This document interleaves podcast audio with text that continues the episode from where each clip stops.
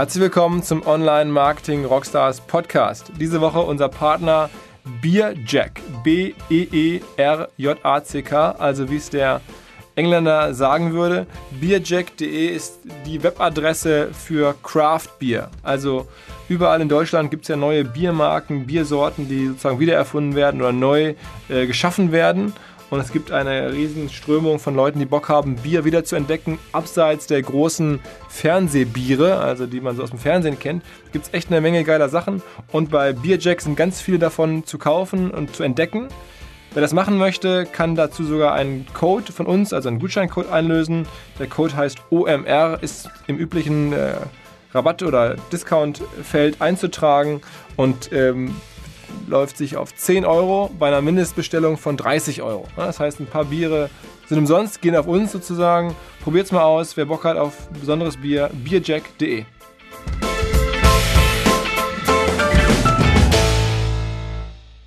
Der Online Marketing Rockstars Podcast. Im Gespräch über digitales Marketing und manchmal, was sonst noch so los ist. Der Online Marketing Rockstars Podcast. Mit Philipp Westermeier. Diese Woche mit einem bekannten deutschen Unternehmer, be beziehungsweise gar nicht so bekannt, weil ähm, er sich doch eigentlich relativ häufig im Schatten auffällt und für das, was er schon alles so aufgebaut hat, sehr ruhig ist.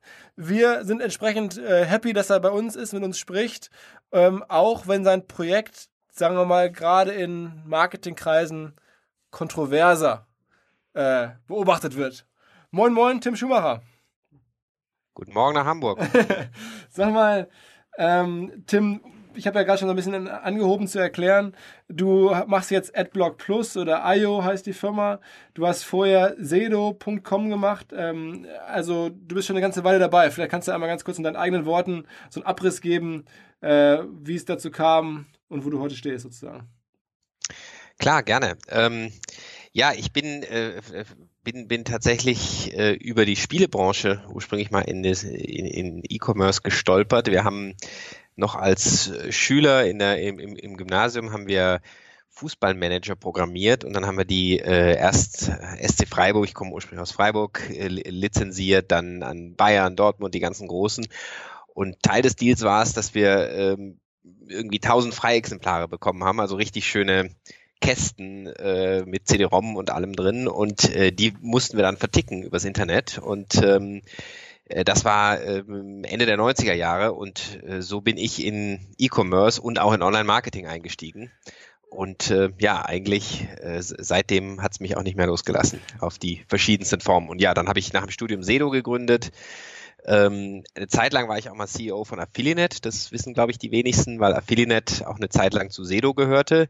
Äh, Kenne dadurch natürlich die ganze Affiliate-Branche auch ganz gut und äh, ja, habe sozusagen jetzt die Seiten gewechselt. Bin zum einen ähm, Gründer, Mitgründer und äh, Chairman äh, von äh, AdBlock Plus. Wie du schon sagst, ich stehe da ein bisschen äh, mehr im Hintergrund ähm, und äh, mache ansonsten auch äh, viele Investments, Angel Investments ähm, und da auch sehr, sehr gerne auch in Online-Marketing-Firmen. Ähm, und wie gesagt, du hast, gibt es bei dir so ein bisschen so bewusst so den, das Ziel, ich bleibe eher im Hintergrund. Ich meine, Sedo war ja echt schon eine relativ Erfolg, also sehr erfolgreiche Nummer. Man kann ja, also ein Hidden Champion, internationale Firma aus Deutschland. Das ist ja schon wahrscheinlich größer, als den meisten das bewusst ist, oder? Ähm, ja, Sedo ist äh, in, in, in Spitzenzeiten, also als wir noch börsennotiert waren und Affiliate noch dazugehörte, äh, waren wir über 300 Leute. Die eigentliche Seno-Unit äh, war damals und ist heute auch noch äh, über, über 150 Leute. Ähm, und ja, in der Tat auch mit relativ viel internationalem Geschäft. Ähm, äh, ja, ich, ich, ich glaube, als Sedo war ich noch deutlich mehr im Vordergrund, weil ich als, als CEO auch einfach mehr da, äh, zumindest in unserer kleinen Domainbranche im, im Rampenlicht stand. Äh, jetzt ist es tatsächlich ein bisschen anders, ist meine Rolle eine andere. Ähm, ich glaube aber, das ist eher so eine Persönlichkeitssache. Ich, ich, ich denke einfach, ein Unternehmen muss gut sein und muss äh, sein, der, der Gründer oder die Gründer sollten äh, die Energie auf Produkt und äh, Recruiting und viele andere Sachen äh, fokussieren, aber nicht äh, unbedingt äh, auf Pressearbeit oder Bekanntheit. ähm, das ist nicht unbedingt hilfreich. Okay. Wie wir bei AdBlock Plus auch gesehen haben. Also wir war, standen, waren ganz lange, waren wir völlig unterm Radar und äh, das hätte von mir aus auch gerne noch zwei, drei Jahre noch so weitergehen können. Warum habt ihr euch denn entschieden, bei AdBlock Plus irgendwann aufzutauchen sozusagen? Aber wir, wir haben uns nicht entschieden, aber wenn du irgendwann natürlich, äh, ich glaube damals waren wir über 50 Millionen Nutzer hatten, dann äh, kommst du irgendwann automatisch aufs Radar. Und dann musst du dich natürlich auch positionieren und dann musst du natürlich auch äh, dein, deine eigene Position vertreten, weil andere naturgemäß äh, das anders sehen. Ich glaube, das ist bei jedem erfolgreichen Business so. Ähm, und ähm, ja, dann gehst du ganz automatisch aus dem Schatten raus. Sag nochmal vielleicht ein paar Worte, wie es zu AdBlock Plus kam, also wie oder wie die Firma entstanden ist, was die Idee dahinter ist ähm, und dass man so ein bisschen nachvollziehen kann, wo das alles mal losgegangen ist. Ja, Apple Plus ist selber äh, sogar als Produkt schon äh, gut zehn Jahre alt. Äh, gegründet hat das ein Entwickler namens Wladimir Palant, der auch immer noch Entwickler bei uns ist. Ähm, ein ganz, ganz hervorragender Entwickler, der äh, das einfach erstmal für sich selber gemacht hat. Äh, ein, ein kleines Tool damals nur für Firefox, um lästige Werbung loszuwerden. Und ähm, der hat äh, vier Jahre lang ganz alleine gearbeitet, hatte viele Freiwillige, die ihn auch unterstützt haben, äh, eben aber von, von AdBlock Plus unabhängige äh, Freiwillige, also die, die die Listen machen, diese Blockierlisten. Und ähm, äh, dann bin ich, ich komme sozusagen ja von der anderen Seite, ich komme von der Seite der Publisher. Sedo ähm, als großes Domain-Network war im Prinzip ein, ein Ad-Network oder ein Publisher, äh, wie, wie auch immer man es definiert. Und äh, mir ist eben aufgefallen, damals, damals hatte Wladimir eben, glaube ich, knapp, knapp 10 Millionen Nutzer schon, äh, 2010, ist mir eben aufgefallen, dass da ähm, ein paar Promille oder ein paar Prozent der Nutzer, das waren damals nicht so viele, ähm, eben einfach nicht mehr existent waren für die Ad-Server und äh, habe mich da auf die Suche gemacht und bin eben auf Wladimir gestoßen. Dann haben wir uns getroffen und sind ähm, sehr schnell äh, haben wir gemerkt, dass äh, unsere Positionen gar nicht so unterschiedlich sind, dass Wladimir auch ähm, AdBlock Plus hauptsächlich geschrieben hat, um schlechte Werbung loszuwerden, aber er jetzt überhaupt kein Hacker oder Werbehasser oder äh, Dogmatiker ist, sondern eben wirklich super vernünftige Vorstellungen hatte. Und dann haben wir gemeinsam, äh, haben dann noch Till dazu geholt und haben gemeinsam äh, dann zu dritt die Firma gegründet, das ganze Modell Acceptable Ads, wie wir es heute haben, entwickelt und einfach gesagt, okay, da, da wollen wir was drauf aufbauen. Das ist ähm, tolles Produkt, das ist ein Produkt, was die Nutzer lieben, das ist immer die Basis. Und darauf lässt sich immer was aufbauen. Und ähm, dann haben wir 2011 IO, die Firma hinter ähm, AdBlock Plus gegründet. Du bist übrigens einer der allerersten Leute, die IO äh, in Deutschland richtig ausgesprochen haben. Ich habe dich immer mal irgendwie sprechen hören oder hast, hast du es mal, glaube ich, gesagt und deswegen habe ich es aufgeschnappt. ähm, sag mal, ähm, und welche Rolle spielt der Till jetzt? Also ich meine, du hast ihn gerade schon erwähnt, auch als Mitgründer. Ähm, ist das ein alter Bekannter von dir oder, oder wie kam der sozusagen in die Truppe hinein? Ähm, nee, wir haben uns damals auch erst zu dem Projekt kennengelernt. Ähm, äh, er ist damals äh, eingestiegen, weil wir speziell jemanden suchten und der hat äh, eben auch einen Hintergrund im Online-Marketing. Ähm, noch mehr auf der Advertiser-Seite ähm, und ähm, ja, es passte irgendwie gerade, manchmal sind ja sind solche Dinge auch sehr zufällig, passte zusammen, wir haben uns super verstanden und äh, äh er wollte nach Köln und äh, haben gesagt, komm, lass uns das doch mal zusammen starten. Okay.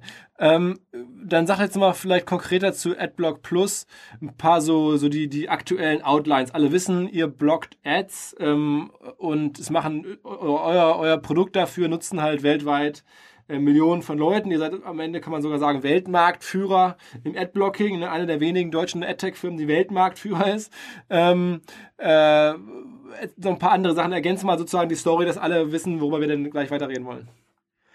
Ähm, ja, das, äh, das ist im Prinzip, so, so wie du es gesagt hast, wir sind ähm, ja pa paradoxerweise eine der äh, wenigen weltweit bedeutenden AdTech-Firmen in dem Sinne. Erstmal ist unser Produkt total simpel. Es ist ja ein äh, kleines Browser-Plugin oder auf Mobiltelefonen ein, selber ein Browser oder auch eine Extension, die äh, Werbung blockt. Der Nutzer kann die konfigurieren, äh, so wie er oder sie es möchte. Also erstmal ist es ein Blocker, der einfach theoretisch alles blocken kann. Also man kann damit auch Social Media Buttons blocken.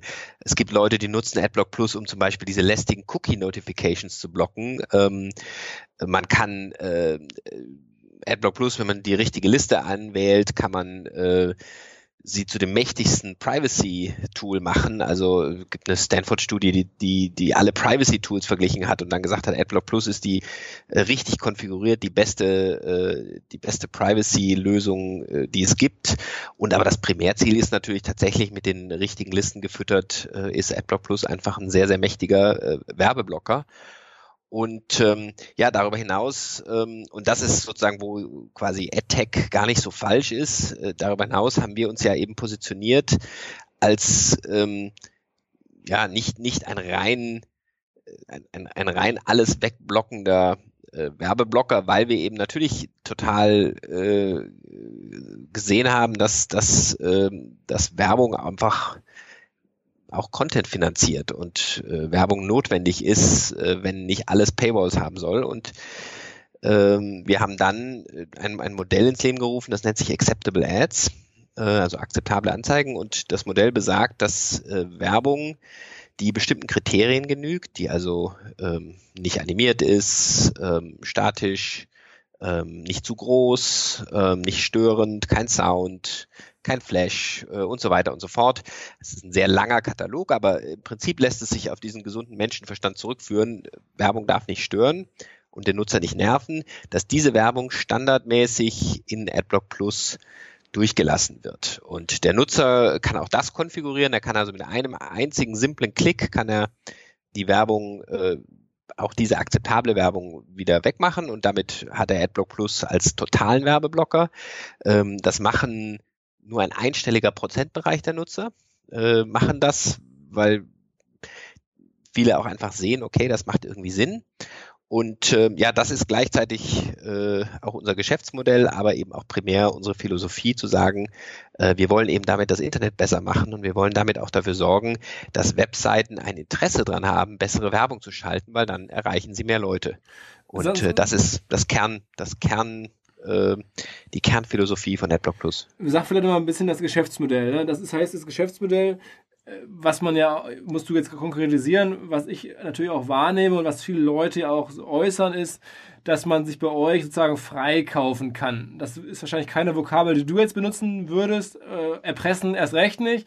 Aber so, dass man halt sagt, irgendwie, ähm, bestimmte Publisher können auf ihren Seiten äh, die Ads frei bekommen, wenn sie mit euch kooperieren, im Sinne von euch dafür was bezahlen. Ist das so richtig zusammengefasst? Ähm, ja, nicht wirklich. Ich glaube, die, die Frage ist tatsächlich, was kommt zuerst? Sind es das Kaufen oder die Kriterien? Und viele Medien stellen das sehr vereinfachend eben da und sagen, ja, man kauft sich frei. Das ist äh, in dem Sinne natürlich Quatsch, dass die Kriterien das Wichtige sind. Also sprich, der Prozess ist genau andersrum. Als Webseite bewirbst du dich erstmal und sagst, ich habe hier diese Anzeige, die ist da und da platziert, die ist so und so groß und äh, ich möchte die freigeschaltet haben. Und dann ähm, läuft das durch einen semi-automatischen Prozess. Wir gucken uns das an, aber es guckt sich tatsächlich auch ein Mensch an. Und in 90 Prozent der Anzeigen äh, der Fälle werden diese Anzeigen einfach freigeschaltet. Ähm, kostenlos. Mhm. Obwohl wir da Energie reinstecken, äh, Leute daran sitzen haben, wird das freigeschaltet. Wenn du aber als Webseite über 10 Millionen zusätzliche Ad Impressions generieren kannst im Monat mit unserem Service, was bedeutet, wenn du eine Adblocker-Quote hast von 20 Prozent zum Beispiel, müsstest du 50 Millionen Ad-Impressions haben im Monat. Also schon ziemlich gute Größenordnung. Dann reicht es nicht nur, dass du freigeschaltet wirst im Sinne der Kriterien, sondern dann finanzierst du für alle dieses Modell mit, indem du mit uns auch zusätzlich einen Vertrag schließen musst. Das ist unser Modell. Mhm. Und das bedeutet also, wie gesagt, 90 Prozent der Webseiten, Blogs, ähm, YouTuber, wie auch immer, die werden alle gratis freigeschaltet. Ähm, aber die großen Konzerne müssen dafür zahlen. Und die, und das ist ganz, ganz wichtig, halten sich natürlich und müssen sich halten an die exakt selben Kriterien wie alle anderen auch. Von daher, sag mal, der Term freikaufen wird gern benutzt von Leuten, die unser Modell schlecht reden wollen, ähm, die aber oft auch nicht sagen, was ist denn die Alternative? Ja, für uns ist es ja immer die Frage, wenn es dieses Modell nicht gäbe, dann gibt es da draußen, man muss mal nur den App Store von iOS aufmachen, gibt es 100 weitere Adblocker, ungelogen, sind über 100. Äh, allein im Chrome Store sind es auch nochmal 50. Ähm, die alle blocken alles. Ähm, und das ist eigentlich die Alternative. Die Alternative ist, so, so sehr man natürlich als Werbetreibender Adblocking oder auch als, als Publisher Adblocking nicht wahnsinnig gern hat, die Alternative ist immer der totale Blocker, weil der Nutzer lässt sich das am Ende des Tages nicht fortschreiben. Und wie gesagt, unser Modell basiert auf den Kriterien und erst in zweiter Linie sagt er, wenn du eben groß genug bist, um dir das leisten zu können, ja, dann finanzierst du das Ganze eben auch. Ähm, bevor wir jetzt über die Firma sprechen, ich bin natürlich interessiert zu wissen, wie gut funktioniert euer Geschäft, aber vielleicht vorher erstmal die Frage, warum konntet ihr so groß werden? War also der Wladimir sozusagen früh dran oder ist der sozusagen, hat er das beste Produkt gebaut oder wie kommt, wie habt ihr es geschafft von den 100 potenziellen Adblocking-Lösungen, Produkten, das zu sein, das am meisten Traction hat? Ja, der Wladimir war auf jeden Fall früh dran. Ähm, er war auch nicht der Erste. Es gab also davor auch noch einen Adblocker. Es gab übrigens auch mal Ende der 90er Jahre, ich habe den Gründer lustigerweise auf der vorletzten Demexco getroffen, der kam zu uns an den Stand, gab es einen Webwasher, den hat Siemens gekauft. Okay. Ähm, wissen auch noch die wenigsten, aber die, die Idee eines Adblockers, die ist wirklich schon so alt wie das Internet oder ist auch noch älter. Im, im TV gab es auch äh, dasselbe. Gab zum Beispiel die Fernsehfee, die ein gleichnamiges äh, BGH-Urteil erstritten hat, was letztendlich auch jetzt uns zugutekommt, äh, hat gegen RTL gewonnen Anfang der, äh, des Jahrtausends. Und ähm, der Wladimir war früh dran, war aber wie gesagt nicht der allererste, nicht der Erfinder, aber er hat es einfach technisch sehr gut gemacht. Am Ende ein gutes Produkt gewinnt immer. Er hatte einfach ein gut funktionierendes, den Nutzer nicht nervendes Produkt, also eine kleine Extension, die einfach, die hast du installiert. Da, damals gab es auch nur auf Firefox, es gab noch keinen App Store, es gab auch auf Chrome, es gab noch kein Chrome. Ähm, es hat auf Firefox genau das getan, was es versprochen hat und das hat er einfach wirklich mit Hingabe viele Jahre in seiner Freizeit gepflegt und permanent verbessert. Und ähm, diese Kombination aus einfach früh zu sein und das auch über viele Jahre gut zu machen, äh, das hat ihn äh, zum stärksten Adblocker auf Firefox gemacht. Und äh, meine Hilfe dann äh, gemeinsam mit Till, als wir reingekommen sind, war natürlich zu sagen, okay, Chrome-Nutzer sollten das auch haben, andere Plattformen sollten das haben und das Ganze auch entsprechend dann äh, zu skalieren über die verschiedensten Plattformen. Und so sind wir heute auf äh, über zehn Plattformen verfügbar und ähm, Firefox äh, ist bei uns tatsächlich äh, nur noch die Minderheit. Mhm. Ähm, und sitzt der Wladimir auch bei euch in Köln? Oder, oder? Der Wladimir ist auch aus Köln, genau. Ah, okay, okay. Ähm, so, und jetzt äh, Frage natürlich, wie viele Leute arbeiten sonst noch bei euch, außer euch drei Gründern sozusagen? Also die Firma hat mittlerweile 80 Mitarbeiter. Mhm.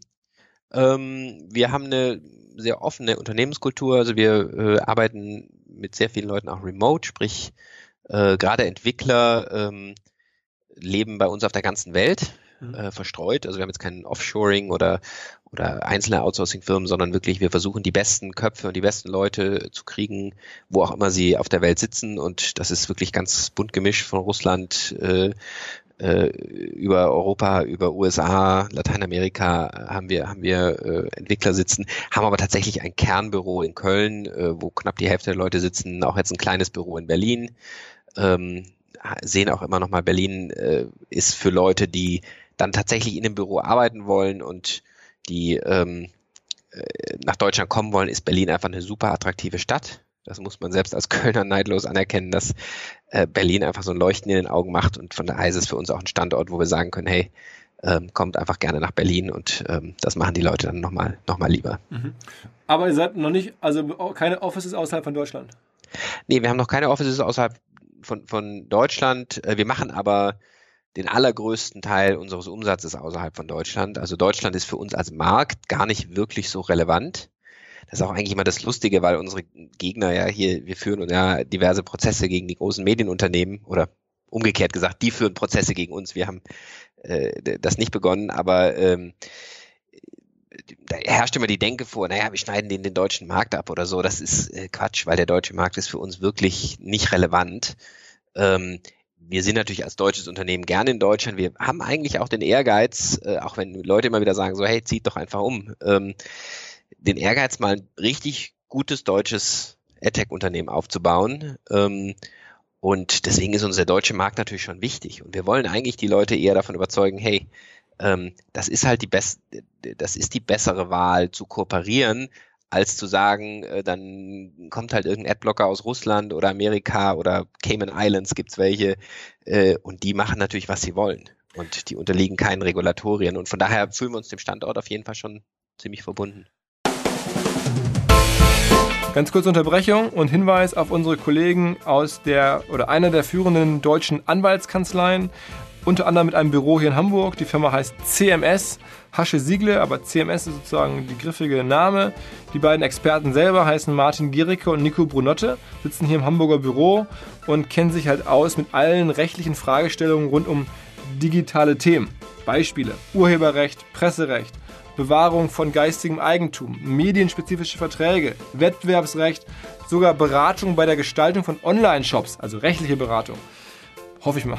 Ähm, IT- und Technologieverträge, Recht im E-Commerce, all das, was vielleicht bei euch hochpoppt, wenn ihr irgendwo im digitalen Space, im digitalen Marketing aktiv seid. Die Jungs können helfen. Direkt gerne an sie wenden über omr.cms-hs.com, haben sie eine eigene Adresse eingerichtet hier für unsere Hörer oder über uns und wir machen eine Intro. Viel Erfolg in allen rechtlichen Fragen. Ähm, aber sag mal, die Frage muss ja erlaubt sein. Äh, ihr seid eine deutsche Firma. Wie viel Umsatz macht ihr denn so aktuell? Also Größenordnung?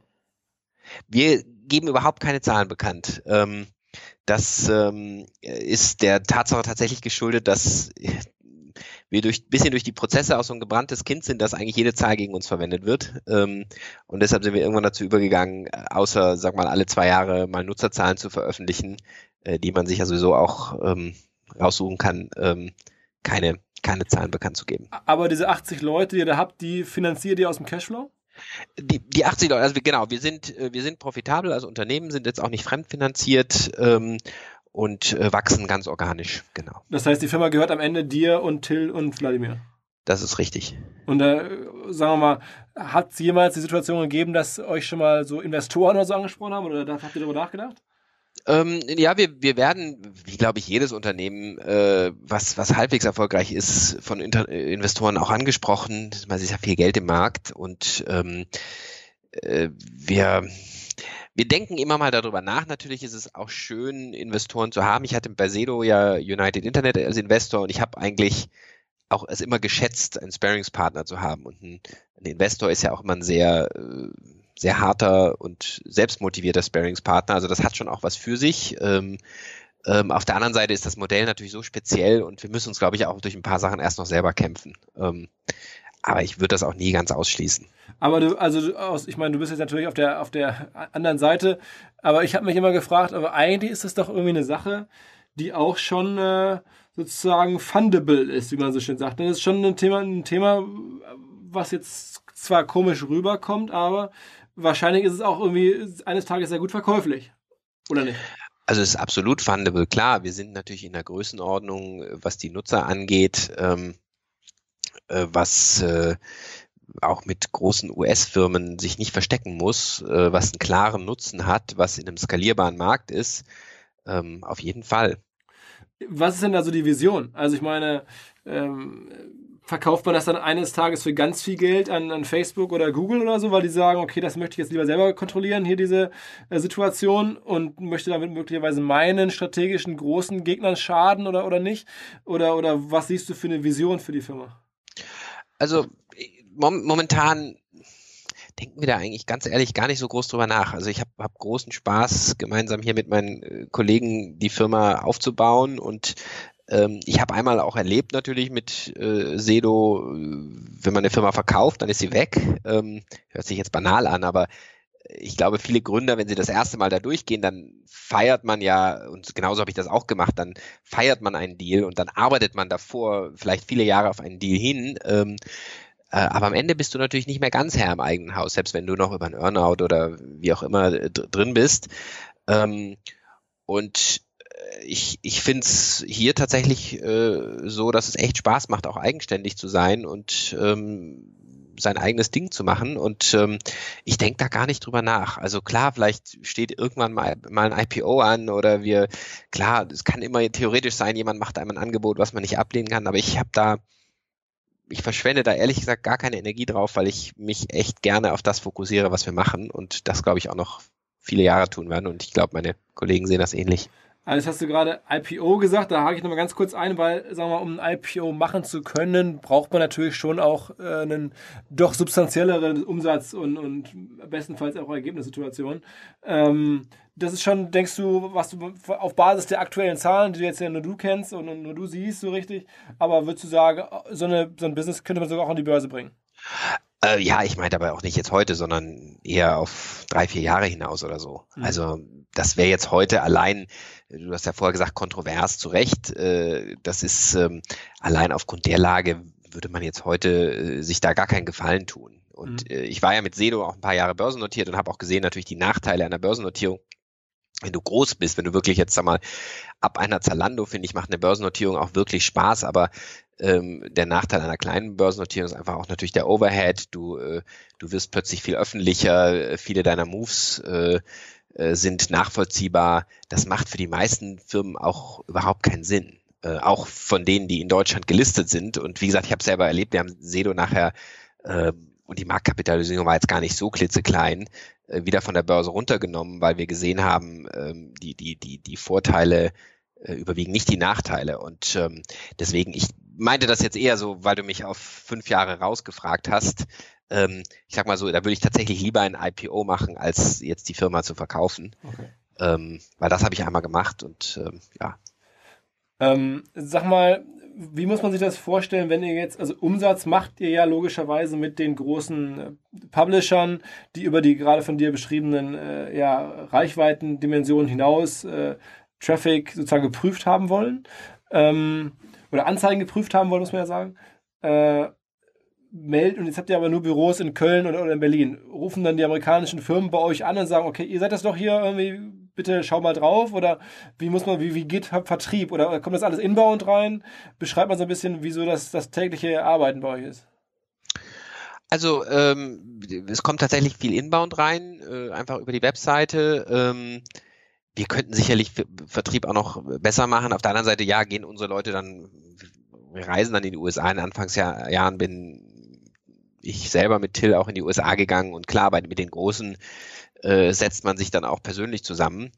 Ähm, und, äh, und, und, und bespricht die Sachen und ist natürlich auch in ständigem Kontakt. Und es ist auch ein, ein, äh, es ist auch ein sehr manueller Aufwand. Also das wird ganz gerne unterschätzt. Ähm, das, das, das Whitelisting von Anzeigen ist ein, eigentlich ein permanenter Prozess, äh, die, die Anzeigen äh, zu klassifizieren, die entsprechenden Ausnahmefilter zu schreiben, ähm, auch zu sorgen, dass, dass das dahinterliegende Conversion Tracking, solche Sachen funktioniert. Also das ist richtig Arbeit und äh, ein, tatsächlich ein, ein signifikanter Teil der Leute bei uns, die in diesem Bereich arbeiten, kümmern sich tatsächlich um ähm, das Funktionieren von Acceptable Ads und äh, ja, dafür dafür werden wir letztendlich auch bezahlt. Du wirst wahrscheinlich jetzt nicht ganz genau dazu was sagen wollen, aber nur mal um unseren Hörern so ein Gefühl zu geben. Ähm, ein Gesicht machen kannst du jetzt auch schlecht dazu, aber vielleicht irgendwie äh, ja, ein Feedback. Ich höre im Markt, dass als Beispiel mal ein großes deutsches Affiliate-Netzwerk beispielsweise an euch so 400, 500.000 Euro oder zumindest größere sechsstellige Eurosummen pro Jahr bezahlen. Ist das korrekt? Also zu, zu einzelnen Kunden kann ich, kann ich, wie du schon richtig vermutest hast, grundsätzlich nicht sagen. Das, sag mal, äh, äh, ver, verbietet ja auch äh, allein Vertraulichkeitserklärung, die wir gegenüber solchen Partnern unterschrieben haben. Das ist, äh, das wäre, glaube ich, schlechtes Geschäft. Ähm, es hängt immer davon ab, äh, am Ende des Tages, wie wie viel Mehrwert bringen wir jemanden? Und ähm, das Interessante ist ja, gerade die, nimmst die Affiliate-Netzwerke, wenn du die mal nennst, äh, eine, eine Affiliate oder Zanox oder Trade Doubler oder so sind äh, große Profiteure von dem Whitelisting-Programm. Ähm, und die, wenn es, wenn es Whitelisting nicht gäbe, wenn es also nur äh, die ganz normalen Adblocker gibt, und wie gesagt, das ist eigentlich immer die Alternative, ähm, dann würden vom Tracking-Pixel der, der Affiliate-Netzwerke bis zu den Anzeigen vorne raus natürlich alles verschwinden und äh, auch so Sachen wie Cashback funktioniert äh, dann nicht.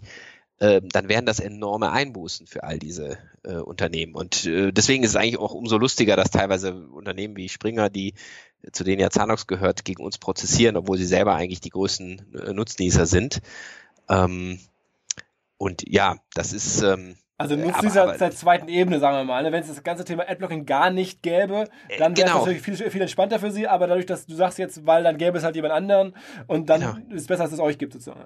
Das, das ist ja eigentlich immer die Alternative. Also äh, klar, ich kann es total verstehen in einer Welt, äh, und wie gesagt, ich bin Publisher äh, oder ich bin viele Jahre in der Publishing-Welt gewesen. Ähm, äh, natürlich bin ich da auch erstmal so dran gegangen. Ohne Adblocking wäre natürlich das Leben der Publisher einfacher.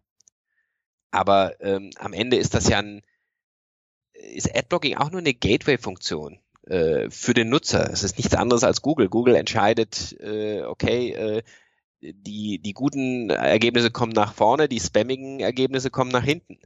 Ähm, jedes Unternehmen im, im, Internet hat ja irgendeine Sortier- oder Gateway-Funktion. Ähm, und zu entscheiden, die guten Sachen für den Nutzer nach oben, die schlechten nach unten. Ja, dann kannst du jedes Businessmodell nehmen.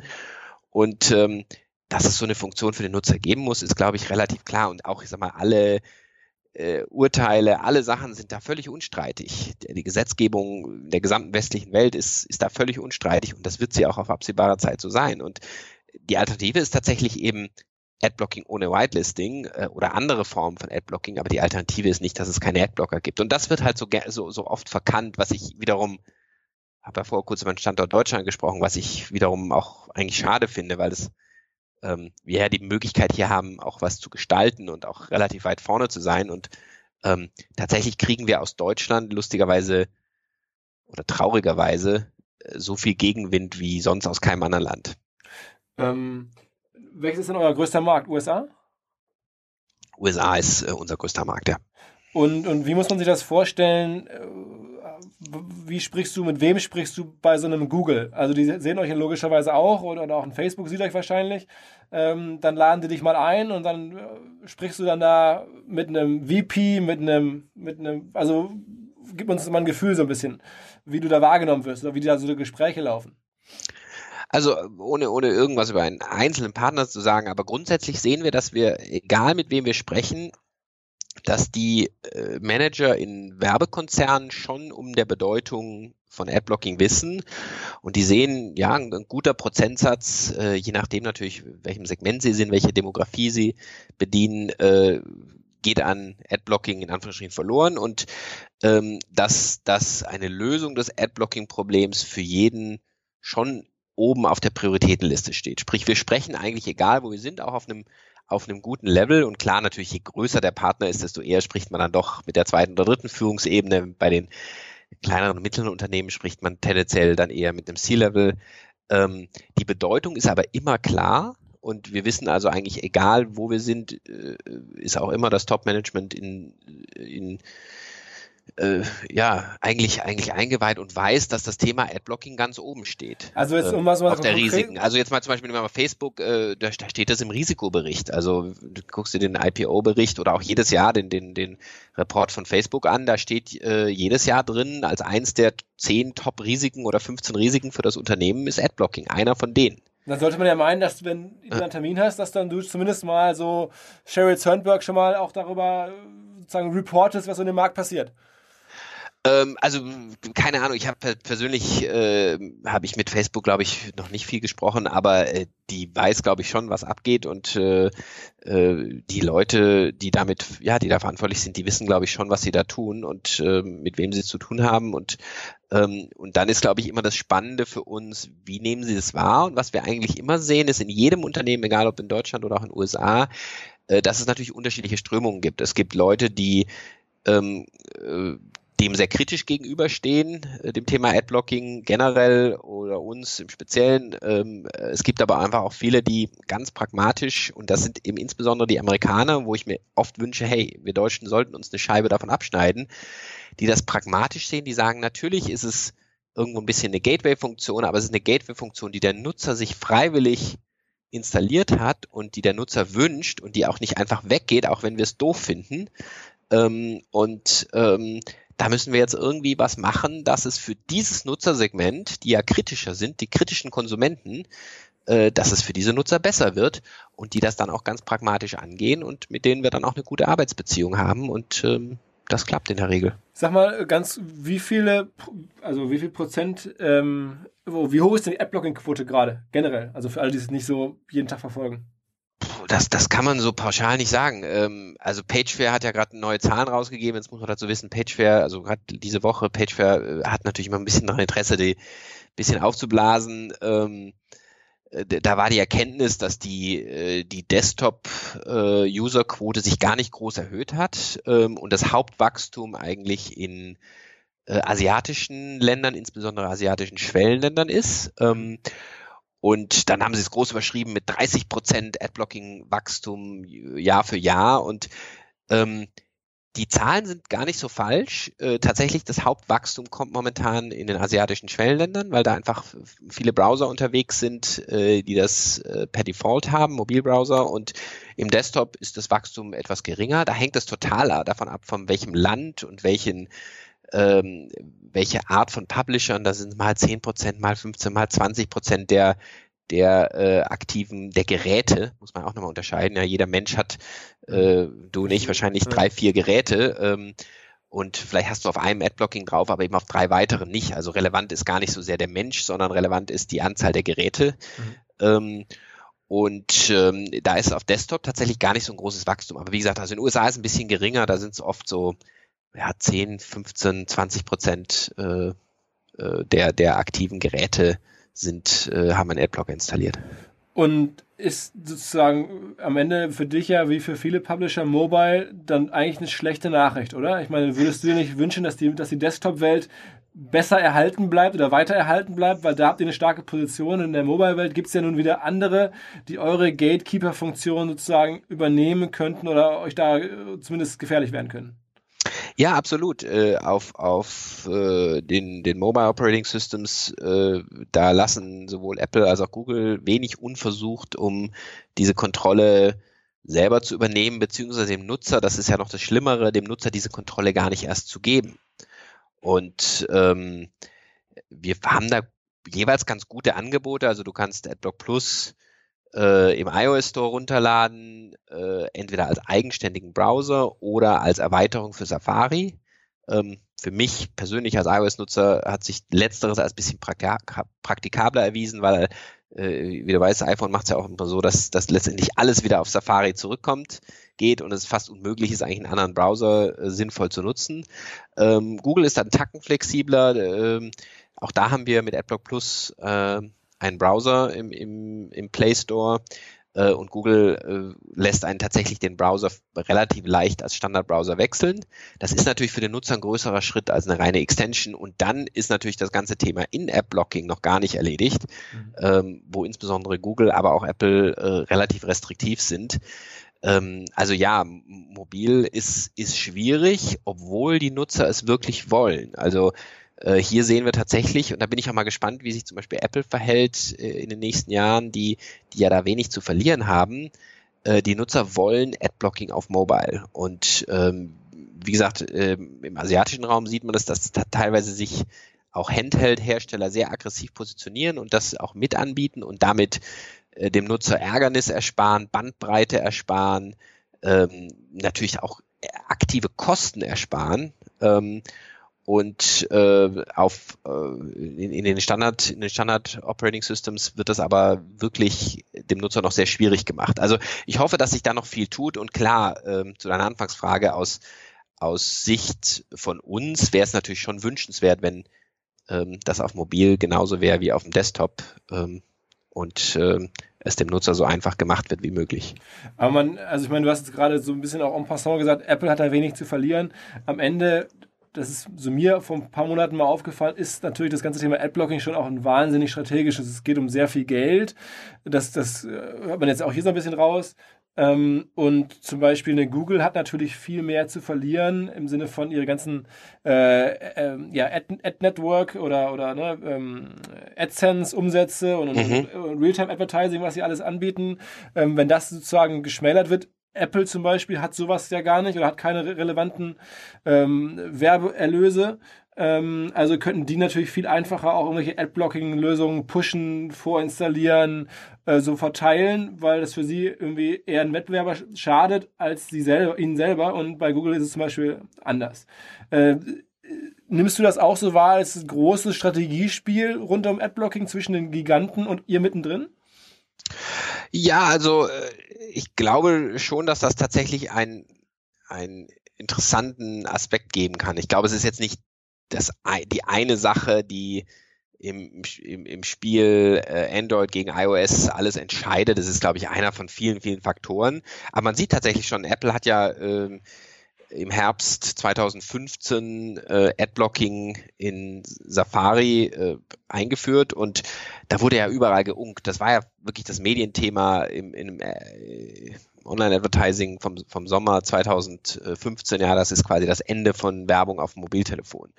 Und wie so vieles wird es dann doch nicht so heiß ge gegessen, wie es gekocht wird. Äh, Apple hat das als Möglichkeit eingeführt und unser eben zum Beispiel AdBlock Plus auf iOS basiert auf dieser Möglichkeit, also dieser Schnittstelle, die Apple geschaffen hat.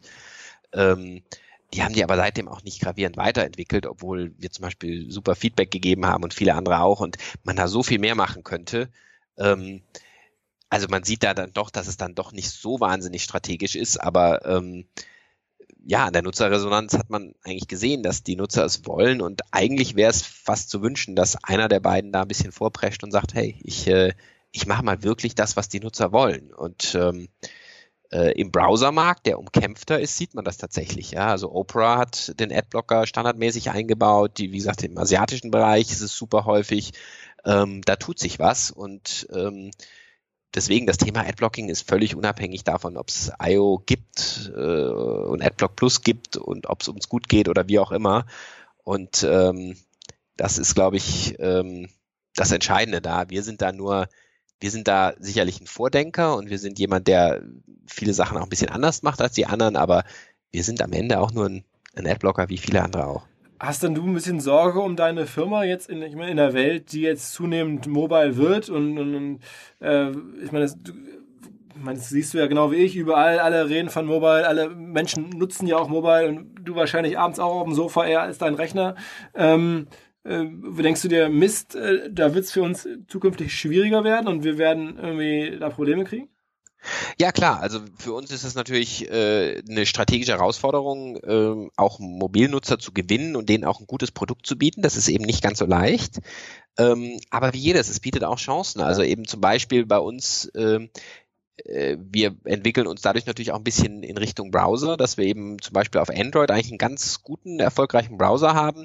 Der ist jetzt noch nicht riesig, also wir kommen da jetzt noch nicht an, an, an, an 100 äh, Millionen Nutzer oder sowas äh, ran, die wir auf Desktop haben, aber ähm, auf der anderen Seite lernst du natürlich dazu als Unternehmen und du kannst äh, mit so einem Browser natürlich wieder andere Sachen machen. Du kannst dem Nutzer dann auch noch irgendwelche Privacy-Tools anbieten oder du kannst ihm äh, irgendwelche anderen Features anbieten, der vielleicht cool, die er vielleicht cool findet und gleichzeitig aber auch natürlich auch andere äh, Geschäftskanäle aufmachen, äh, Shopping oder, oder wie auch immer. Wir haben da noch nicht so viel drüber nachgedacht, aber du rückst ja nochmal ein, einen Schritt näher an den Nutzer dran und das birgt auch Chancen. Aber klar, das ist eine riesen Herausforderung für uns, wie glaube ich für jede Firma, die mit Desktop groß geworden ist, äh, dann auf Mobile wirklich ähm, wirklich richtig Fuß zu fassen. Mhm. Und das ist definitiv auch was, was wir uns eigentlich schon länger vorgenommen haben, aber auch dieses Jahr wieder vornehmen werden. Und ich hoffe auch, dass wir da, dass wir da ein paar richtige Schritte machen in die Richtung.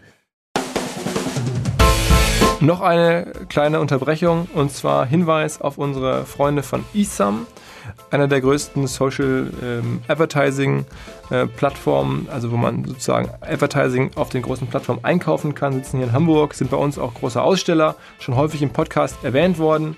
Ähm, und der Hinweis jetzt nochmal an der Stelle, die Kollegen haben jetzt als einer der ersten auch Zugriff aufs Werbeinventar von Snapchat, stellen das ähm, demnächst auch vor und sind da sicherlich äh, ja, ein reizvoller Ansprechpartner, weil auf Snapchat Werbung auszuspielen ist noch gar nicht so einfach. Die Kollegen können dabei helfen und Snapchat an sich selber hat ja eine ganze Menge interessanter Werbeformen, ähm, die man so noch nicht unbedingt kennt. Und insofern dachte ich, äh, macht es vielleicht Sinn, nochmal auf ISAM hinzuweisen. Ähm, selbst auch eine spannende Geschichte. Sehr schnell gewachsen, eine Menge Blue-Chip-Kunden. Äh, ja, außerdem bei uns natürlich vor Ort in der Halle A3 ähm, 2. und 3. März rund ums Festival. Schreibt gerne an sales.isam.com oder wir machen ein Intro. Dann geht es direkt via Isam zu Snapchat oder zu Musically oder woanders hin.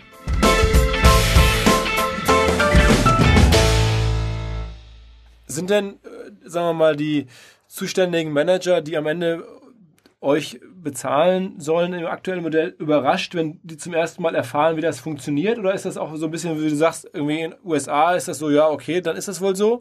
Und in Deutschland ist man sofort schockiert. Ähm, ich meine, ich stelle mir so vor, wenn du so einen Termin hast und Leuten erklären musst, dass das jetzt Geld kostet, dann gibt es wahrscheinlich erstmal wie Friktion vielleicht oder gibt es irgendwie äh, starke Gegenbewegungen. Es ist ja kein Produkt, das man verkaufen kann, wie jetzt bei uns irgendwie ein Konferenzticket oder sowas ne? oder, oder ein Messestand. Ähm, wie läuft sowas ab?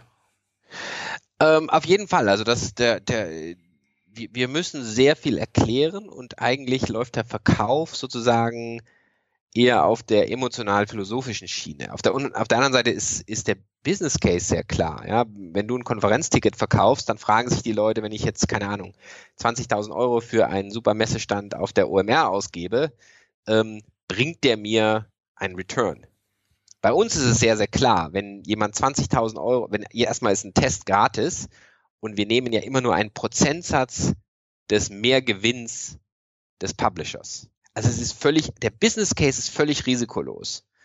Ähm, okay. Der Verkauf ist tatsächlich allein dem geschuldet, ähm, glaubt er an unsere Philosophie, dass es in Ordnung ist, Adblocking-Nutzer nochmal die Wahl des Whitelistings zu geben. Das ist ja sozusagen diese rein philosophische ähm, Komponente, die uns, wo wir sagen, wir sind eine wichtige userzentrierte Gatekeeper-Funktion, und natürlich muss das Ganze auch irgendwie finanziert werden und eben die Kritiker, die im schlimmsten Falle sagen, ja, da musst du euch freikaufen und das ist ja Erpressung und so weiter und so fort.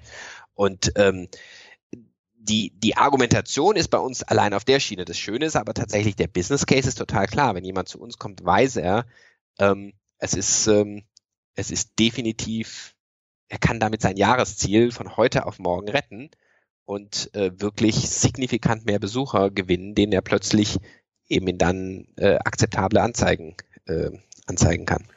Ähm, wenn man jetzt so über, mit Leuten über, über Online-Marketing spricht, dann hört man jetzt ja immer so auch, sagen wir mal, so eine, so eine Banner-Skepsis. Also klar, mhm. ein großes Thema ist, alle sagen, alles geht zu Mobile und das ist eh nicht gut äh, für, für klassische Banner ähm, und auch Banner-Firmen oder AdTech-Firmen, die so im Banner-Bereich unterwegs sind. Ähm, wie ist denn das jetzt bei euch? Also ist jetzt äh, der, der Banner unabhängig jetzt von Mobile, auch ein problematisches Thema? Also würdest du auch sagen, äh, die Wirksamkeit von Bannern nimmt ab, äh, diese Banner-Blindness, total schlechte Klickraten. Wie ist da deine Position drauf?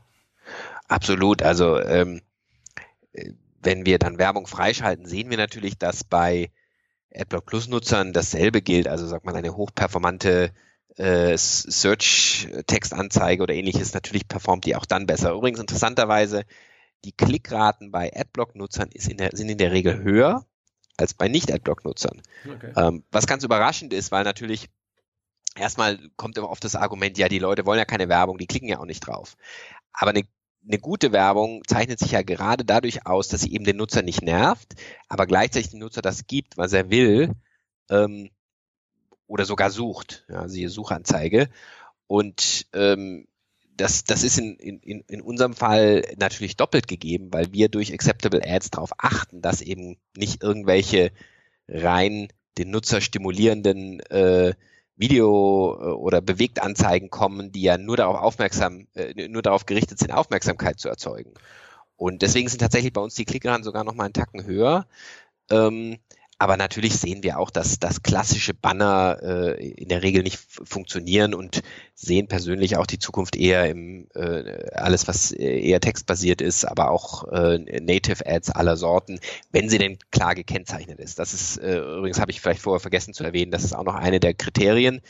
Ist in Deutschland selbstverständlich, eigentlich vom Gesetzgeber schon äh, vorgesehen, nicht in allen Ländern und wir machen das auch weltweit gleich, dass natürlich die Kennzeichnung einer Anzeige als solche auch extrem wichtig ist. Aber ist das nicht auch eine Sache, die euch sch schwächten wird? Also wenn jetzt mehr Leute vielleicht irgendwie kleinen, ich, sage jetzt mal bei uns, wir nutzen jetzt irgendwie WordPress, ähm, wenn man dann da irgendwie einen Artikel so ein bisschen reinschreibt, irgendwie Anzeige, ansonsten schreibe ich jetzt einen Artikel, ähm, aber als sozusagen Content Marketing für einen meiner Kunden, dann ist es ja für euch das nicht mehr erkennbar und eure, eure Software kann da jetzt nicht mehr arbeiten. Wenn das jetzt größere Buzzfeed oder Weiß oder die, all diese Firmen, die das jetzt auch machen oder das ja angefangen haben zu machen im großen Stil, ähm, die lenken ja am Ende Budgets um auch äh, ganz, also die, sagen wir mal, verschieben ja das Thema von Banner hin zu ganz anderen Formaten, die ihr gar nicht mehr so richtig bespielen könnt. Ist das problematisch für euch? Ähm, ja, also als, als Unternehmen muss ich natürlich sagen, klar, äh, nimmt es uns äh, Teile der Budgets, aber äh, wenn du wieder dran denkst, an die Philosophie, auf der wir gegründet worden sind, ist es eigentlich ein gewünschter Effekt. Weil wir wollen ja, dass Werbung besser wird. Und äh, diese Art von Native Ads, die du gerade beschrieben hast, kommt tatsächlich auch aus meiner eigenen Erfahrung äh, und den Umfragen her, die wir machen, beim Nutzer sehr, sehr gut an. Wenn sie, wie gesagt, klar gekennzeichnet ist. Und ich meine, ich kenne ja zum Beispiel die Anzeigen eben bei, bei Online-Marketing äh, Rockstars, äh, die sind tatsächlich ja klar gekennzeichnet. Und äh, da sieht dann, steht dann irgendwo in Klammern Anzeige, aber ansonsten, wie du gesagt hast, bespielt ihr euer ganz normales Content-Management-System. Und das ist doch prima für den Nutzer. Also du wählst ja die Anzeigen sogar so aus, du, dass, dass du Sachen wählst, die den Nutzer äh, auch noch interessieren, also die aus dem Online-Marketing-Umfeld kommen. Du würdest ja jetzt keine, keine Anzeige aus einem völlig thematisch nicht äh, verwandten äh, Umfeld nehmen und das ist ja genau der Effekt, die eigentlich ein Adblocker ähm, äh, äh, ja, von Anfang an haben sollte und von daher klar, ähm, wirtschaftlich gesehen sehe ich das vielleicht mit einem weinenden Auge, aber das ist wirklich nicht schlimm. Der Markt ist groß genug. Und, und sagen wir mal, die Firma ist so profitabel, dass du, bis das alles durchgesetzt ist, bist du längst sozusagen äh, versorgt und man muss sich um dich eh keine Sorgen machen. Na, ich glaube, es ist ganz unabhängig von der Profitabilität der Firma, ob sie jetzt nicht profitabel ist oder nicht. Ähm, ich glaube, der Markt ist groß genug in dem anderen Bereich und diese Ausweichmechanismen, die, die sind, die sind gewünscht. Und äh, was wir schlimmer finden, sind Ausweichmechanismen, die gegen den Willen der Nutzer gemacht werden. Ähm, das ganze Stichwort ähm, der Adblocker, Adblocker, Blocker, genau, ähm, die auch teilweise äh, tobt so ein bisschen die, die Rechtsprechung auch noch in dem Bereich und die EU-Regularien illegal sind. Äh, aber im Zweifelsfalle sind die auf jeden Fall meines Erachtens sehr, sehr grenzwertig, was äh, die Art und Weise angeht, wie man mit seinen Nutzern umgeht ähm, im Prinzip ist das Spam. Der Nutzer sagt, ich möchte diese Anzeigen nicht sehen, dem dann über irgendwelche Umwege versuchen, mal für ein paar Wochen am Adblocker vorbeizuhuschen, dem doch Flashbanner dann zu zeigen, das ist damit macht man sich im Zweifelsfalle nur seine Marke kaputt. Und, ähm, also wir sprechen jetzt über Geschäftsmodelle, da gibt es ja auch deutsche Firmen, die das ja, machen, AdDefend, Tisomi, ganz viele verschiedene. Ähm, die, da bist du kein Fan von, offensichtlich, logischerweise nicht. Absolut nicht, absolut nicht. Also was anderes ist zu sagen, äh, gibt ja viele Magazine jetzt wie Bild und so, die sagen, äh, ich, ich sage dem Nutzer am Anfang, du kannst meinen Content nicht sehen, wenn du den Adblocker nicht ausschaltest. Das ist okay. Ja, die, die, die, das ist eine transparente, klare Entscheidung. Die meisten Leute gehen bei dieser Sperrseite wieder zurück.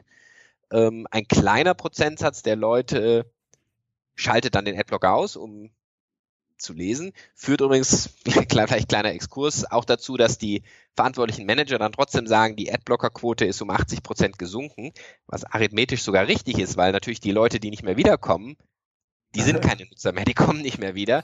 Die anderen haben sie ausgeschaltet. Also es ist sogar richtig, die Behauptung. Aber trotzdem guck dir mal zum Beispiel den Alexa-Rank von Bild an, seit die das eingeführt haben, der ist im freien Fall gewesen ähm, in den Monaten danach. Ähm, aber das ist legitim und da machen ja ein paar Webseiten so. Ist, ist völlig, völlig in Ordnung. Äh, das ist eine bewusste Entscheidung, es ist eine transparente Kommunikation mit dem Nutzer. Und da, wo Content wirklich originär und originell ist, äh, muss also wirklich beides sein, äh, da werden die Nutzer auch den, den Adblocker gerne ausstellen und dann natürlich sollte man sie das ist war die zweite Bedingung, man sollte sie danach nicht mit derselben Werbung voll äh, bombardieren.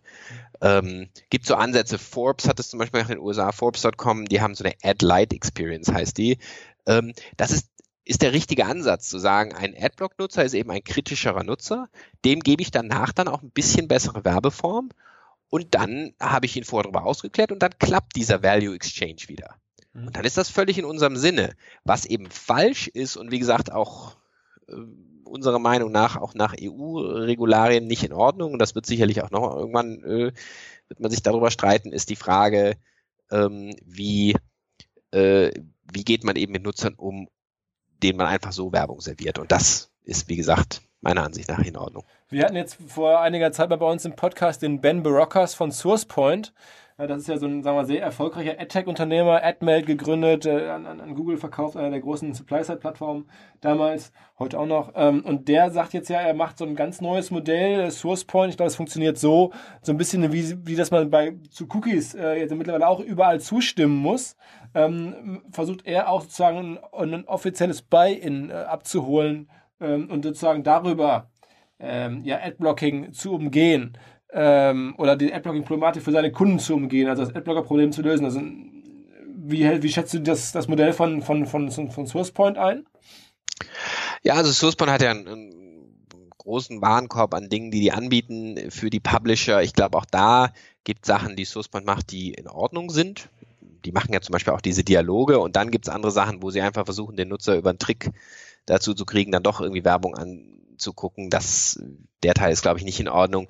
Ich glaube, die ganze Branche muss sich insgesamt noch finden. Ähm, äh, will mir jetzt da über SourcePoint oder andere gar nicht so ein Urteil erlauben. Ich glaube, jeder der Manager dieser Unternehmen sollte sich fragen, mache ich was, was ich, wo ich den Nutzern guten Gewissens ins Auge blicken kann und wo ich auch als Publisher guten Gewissens meinen Nutzern ins Auge blicken kann. Und äh, wenn die die Frage mit Ja beantworten können, jetzt mal unabhängig vom Geschäft, dann natürlich gibt es einen Kampf zwischen Adblockern und eben Anti-Maßnahmen, das ist normal. Ähm, aber ich glaube, äh, jeder sollte sich schon fragen, ob er ähm, bei jeder dieser Maßnahmen, ob das das Richtige ist. Und am Ende wird es der Markt richten, ja, wenn wenn wenn äh, es Seiten gibt, die halt eine Adblocker-Seite einführen und äh, die Nutzer bleiben weg, ja gut, dann dann wird das Folgen haben und äh, dann sterben halt diese Publikationen aus und andere haben dafür umso mehr Besucher. Ich glaube, das, das, das wird am Ende ähm, wird der Markt richten und dafür gibt es genug Webseiten. Es ist ja nicht so, dass ähm, eine Knappheit an Content produzierenden Webseiten gibt. Vielleicht nochmal zum Ende eine Frage, wenn man nicht, wenn ich mich jetzt versuche, so in deine Situation reinzudenken, eine spannende Sache ist, du, ihr kriegt ja eine Menge Insights über den Traffic, der sozusagen ja, mitmesst oder, oder, oder sagen wir Informationen, die euch sichtbar werden, die den normalen Leuten nicht sichtbar werden. Ähm, was hat dich denn so besonders überrascht? Gibt es zum Beispiel besonders große Seiten, von denen, das, du siehst ja, wie groß Seiten sind, logischerweise, ähm, die du vorher noch nie gehört hattest oder gar nicht kanntest, aber das gibt es doch gar nicht. Also hast du noch zwei, drei Anekdoten sozusagen aus dem, aus dem Cockpit eines Adblocker-Unternehmens, äh, ähm, wo du sagst, das ist den meisten Leuten vielleicht gar nicht so klar oder habe ich wahnsinnige Insights gehabt, die du mit uns teilen kannst? Du leider überhaupt nicht, weil wir ja gar nichts tracken. Äh, die Extension läuft total lokal auf dem Rechner der Nutzer. Ähm, äh, wir tracken nichts mit, das kann jeder überprüfen, weil wir Open Source sind. Ähm, und wir haben null Insights. Also wir nehmen tatsächlich unsere Statistiken von Compete und Alexa und anderen äh, öffentlichen Quellen, aggregieren die. Ähm, aber für uns ist das höchste Gut ist unser Nutzer und ähm, so gerne ich diese Informationen manchmal hätte und so sehr sie unser Leben leichter machen würden, wir haben weder diese Daten noch eine Anekdote dazu. Das, das heißt, die Abrechnung äh, wie du es am Anfang beschrieben hast, funktioniert halt auch auf Basis von Drittdaten von einem Compete oder von, von weiß ich nicht, äh, Nielsen oder sonst wem. Das heißt, ne, da habt ihr keine, die, die Basis, auf der dann irgendwie euer, eure Kunden abgerechnet werden, ähm, wenn man das so nennen möchte, sind gar nicht eure eigenen Zahlen. Äh, genau, manchmal geht das über, über Drittdaten, manchmal geht es aber auch, manchmal kann man aber auch, was weiß ich, einen Tracking-Link dazu machen, ähm, dann läuft es aber auf der, oder dann läuft es auf der Plattform des Betreibers also da, wo es sowieso läuft. Also unsere Intention ist auch da keine zusätzliche äh, Stufe an Tracking reinzubringen. Diese, diese, diese elendslangen Tracking-Ketten sind unserer Ansicht nach Teil, Teil des Ganzen oder ein Symptom des ganzen Problems. Ähm, die wollen wir nicht noch verstärken. Also ja, manchmal haben wir schon noch mehr Daten, aber die sind dann Daten, die sowieso erhoben werden ähm, und die auf keinen Fall natürlich auch nutzerbezogen werden, äh, Nutzer ähm, äh, nutzerverhaltensmäßig bezogen werden und dann ähm, äh, ja, sind das tatsächlich gar nicht so spannende Daten, sondern wirklich nur auf einen einzelnen Publisher bezogen. Aber es ist ja interessant, ne? das wäre normalerweise, wenn sich Publisher groß rechnen, macht es ja für sie Sinn, um sozusagen eine große Reichweite darzustellen und anzubieten. Äh, damit werden sie dann für euch auch, oder werden, machen sie sich euch gegenüber besonders teuer, ne? äh, ja, ja, also klar. Ähm, wenn ähm, natürlich versucht man sich uns gegenüber dann eher klein zu rechnen. das ist aber auch okay, weil wir sind nicht da hier, um jetzt äh, unseren Umsatz zu maximieren, sondern ähm, es geht ja auch darum, insbesondere einfach, dass das, dass das ein fairer Beitrag zur Finanzierung auch unseres ganzen Modells ist und ähm, das ist, ähm, ist jetzt nicht schlimm, dann zahlt der eine einen Prozentpunkt mehr oder weniger. Äh, solange das im Rahmen bleibt, äh, ist das okay. Aber es gibt ja da auch so gute Daten und allein in Deutschland IVW und andere Sachen. Das ist jetzt, äh, ist jetzt ja nicht so, dass da die meisten Aber sagen den mal, Punkt betrügen. So ein Gespräch mit Google stelle ich mir dann schon so ein bisschen mehr so wie Open Bazaar vor. Ja? Oder? Also ich meine, die haben ja nun, wie groß ist Google? Ne? Also wie viel. Bei, ja bei, bei, bei, Unternehmen grundsätzlich, die äh, public sind, ist es sogar noch viel leichter. Also den, den, den, den Umsatz äh, von, von Unternehmen, die, die börsennotiert sind und, und eben Jahresabschlüsse veröffentlichen, ist es das leichteste. Weil du einfach einen Cut nimmst von den Umsätzen oder was? Oder? Da kannst du dir ja auf jeden Fall angucken. Also ich sag mal so, dass die Sachen entstehen ja da auch im Dialog und ich glaube, da haben heute kannst heutzutage kannst du ja nicht mehr wahnsinnig viel verheimlichen und da hast du eigentlich ja immer ein ganz gutes Datenmaterial aus verschiedensten Quellen und ähm, dann findet man auf jeden Fall auch immer einen Weg, der für alle passt. Und also das ist, das hatten wir noch nie, diese Schwierigkeit. Wie gesagt, die, im, im, im Dialog ist eigentlich eher die Schwierigkeit, dass wir äh, Publisher davon zu überzeugen müssen, dass das eigentlich der richtige Weg ist und dass die Alternative die totalen Blocker sind, die halt gar nichts mehr durchlassen und gar nicht unterscheiden zwischen guter und schlechter Werbung und dass eben selbst unsere ärgsten Feinde oft in, in den Tochtergesellschaften große Profiteure von unserem eigentlich publisherfreundlichen Modell sind. Das ist, das ist der große, das ist die große Storyline, die wir, mit denen wir überzeugen müssen. Bei den Commercials habe ich jetzt noch nie gehört, dass das große Probleme gibt. Ja, aber das ist einer meiner, glaube ich, Top 3 Wünsche, wenn ich mal so in der Digitallandschaft irgendwo dabei zu sein, einfach nur ruhig im Raum zu sitzen, ist, wenn du sozusagen Google vorrechnest, wie viel sie durch euch sozusagen mehr Umsatz machen könnten, wenn sie da so whitelisten und dann auf Millionensummen kommst und sagst, das könntet ihr mir doch dann bezahlen. das stelle ich mir schon spektakulär vor, muss ich sagen. Also nicht schlecht. ähm, äh, also okay, das heißt, logischerweise haben je größer die Firma, desto größer ist auch der eigene Incentive, euch mit euch zu arbeiten und euch irgendwie einen Teil abzugeben. Dann kann man sich ausrechnen, wie viel. Ähm, also ich äh, vermute, dir geht's gut. Ähm, ich finde es sehr spannend, was du so erzählt hast. Ähm, klar, ich hoffe, jetzt ist mir keiner böse, dass ich nicht alles aus dir habe rausprügeln können. Das ist, glaube ich, äh, ähm, so wie die Welt ist. Ne? Du machst dann ein spannendes Geschäft, bist auch in verschiedenen Rechtsstreitigkeiten, kannst nicht alles erzählen, willst nicht alles erzählen. Wer will das schon? Ähm, ich fand es trotzdem äh, sehr interessant. Ihr seid ja auch demnächst bei uns am Start äh, beim Online Marketing Rockstars Festival. Ne? Kein Hausverbot, sondern wir, ihr sprecht sogar, logischerweise. Genau, ähm, der Till ist, glaube ich, bei euch auf der Bühne. Genau, genau, ja. genau. genau. Ähm, wir werden das weiter beobachten, was ihr macht. Ähm, und am Ende, wenn es zumindest irgendwie dazu führt, dass ein deutscher Champion in der Liga mitspielt, das äh, freut uns natürlich, äh, zumindest das freut uns dann. Und ähm, ja, generell muss man ja auch sagen, unternehmerisch äh, wirklich Wahnsinn, was du da aufgebaut hast. In den letzten Jahren, Sedo, ähm, haben, glaube ich, auch viele nicht äh, gesehen. Ne? Du hast gerade so ein bisschen nebenher erzählt, Börsen notiert und so von der Börse runtergenommen. Das ist ja schon jetzt nicht so die ganz kleine Unternehmerschule, schon eher die größere. Also insofern, ähm, ja, vielen Dank und äh, viel Erfolg weiterhin. Danke, danke euch auch und ja, ich freue mich auch auf Hamburg. Bis bald dann. Bis ciao, dann. Ciao. Macht's gut. Ciao. Tschüss. So, bevor alles vorbei ist, morgen geht es ja eigentlich erst richtig los. Morgen, 2. März, beginnt unser Rockstars Festival 2017. Ein, es wird ein Wahnsinnsspektakel, glaube ich. Ich habe Termine von einem Rundgang mit der Bundeswirtschaftsministerin äh, bis zu den verschiedensten äh, wirklich überraschenden Terminen. Freue mich natürlich auf ein paar Meetings mit äh, bekannten Speakernamen. Bin selbst echt begeistert, was die Woche passiert. Wer auch mal ein bisschen uns kennenlernen möchte, Rockstars, kann ich nur sagen, kommt bei uns am Rockstars Stand vorbei, auch in der A3, ähm, in, der, in der Messehalle. Dort sind permanent Leute von uns, die den Podcast machen, die den Report machen, die unsere Produkte das ganze Jahr über machen, sind da vor Ort, wenn ihr euch mal austauschen wollt, kennenlernen wollt. Sehr, sehr gerne. Wir werden alles geben. Ich weiß, es wird relativ voll werden wir haben die Konferenz ist schon leider ausverkauft. Es wird ähm, voll, aber Glaubt uns, wir tun alles, um so bestmöglich hinzubekommen. Wir haben Cashless Payment, wir haben, glaube ich, über 1000 Leute im Einsatz mit allem drum und dran, mit Garderobe und Security und allem drum und dran. ähm, damit es geil wird. Und ich hoffe, wir sehen uns Freitagabend vielleicht auf dem Konzert oder Donnerstagabend ähm, irgendwo in den Gängen. Ich würde mich freuen, freue mich, dass ihr kommt. Ja, und dann bis bald. Ähm, entweder hier vor Ort oder im nächsten Podcast. Viel Spaß.